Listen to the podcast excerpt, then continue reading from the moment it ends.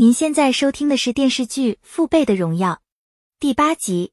顾兆喜意外受伤送医院，顾长山带着刘自强来探监，特地给刘良玉准备的衣服和食物都要经过狱警检查。趁着狱警还未将刘良玉带来，刘自强找借口躲进厕所里哭泣，没有勇气与父亲见面。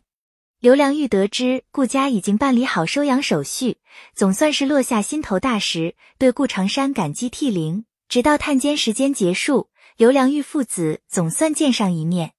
刘自强走出监狱，看着大门缓缓关上，再也忍不住嚎啕大哭，看得顾长山心里很不是滋味。陈星杰在语文课上偷学英语，结果遭到校霸郭帅的恶意举报。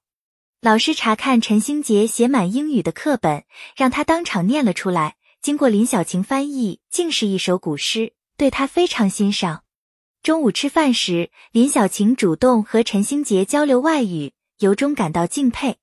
眼见到了陈星杰生日当天，顾长山带着那存花准备的东西去学校探望陈星杰，又给他一笔钱作为生活费。林小晴和同学路过，跟顾长山打了招呼，顾长山立马认出她是林局长家的闺女，大家谈得很是热闹。但是在郭帅看来，像是顾长山托关系找林家办事。因为全家人都靠顾长山的工资生活，那存花想着帮丈夫分担压力，便和大家一起上山采摘山货。期间，马小晴打听关于梁凤琴的事情，还想要跟顾家攀亲戚。此时，顾兆喜逃课来山上，气得那存花追着他打。大家见状，赶紧劝阻。随后，顾长山来到林恒家里反映工人情况。林恒之妻佳怡是来自上海大城市。骨子里有一种看不起东北乃至乡下人的优越感。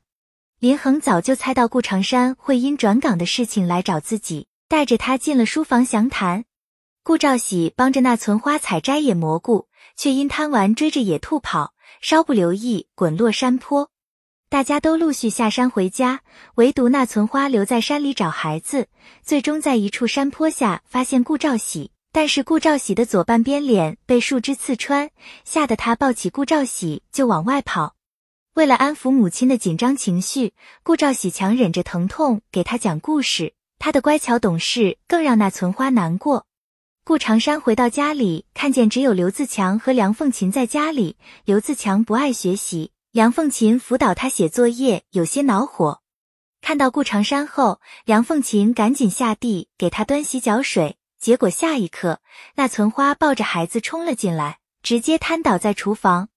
因为长时间的奔跑，导致那存花过度劳力，整个人昏迷不醒。顾长山喊上大儿子送那存花母子去医院，宋刘喜则是带着梁凤琴和刘自强紧随其后。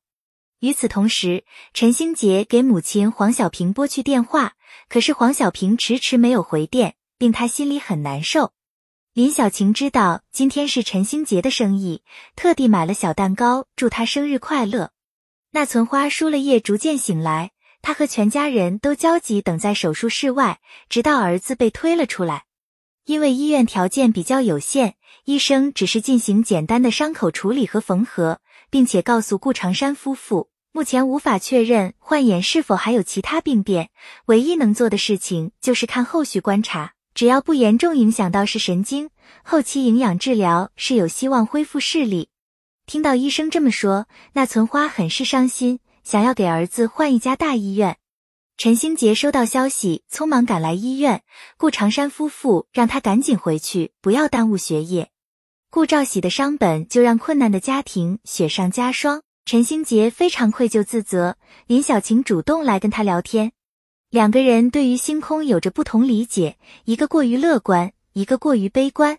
但是陈星杰的悲观是源于现实，他知道自己和林小晴属于两个世界的人。林小晴有成千上百条路，可他的路只有高考报答恩人。由于顾兆喜手术住院需要一笔费用，宋刘喜带着两个孩子在家里数钱凑集，结果梁富宽夫妇过来送了些钱。待他们走后，梁子爹和工友们都来献出一些微薄的钱财。大梁子在外工作有出息，梁子爹直接拿了五百块钱交给宋有喜，毫不掩饰对儿子的骄傲与自豪。本系列音频由喜马拉雅小法师奇米整理制作，感谢您的收听。音频在多音字、英语以及专业术语方面可能会有不准确，如您发现错误，欢迎指正。更多电视剧电影详解音频敬请订阅关注。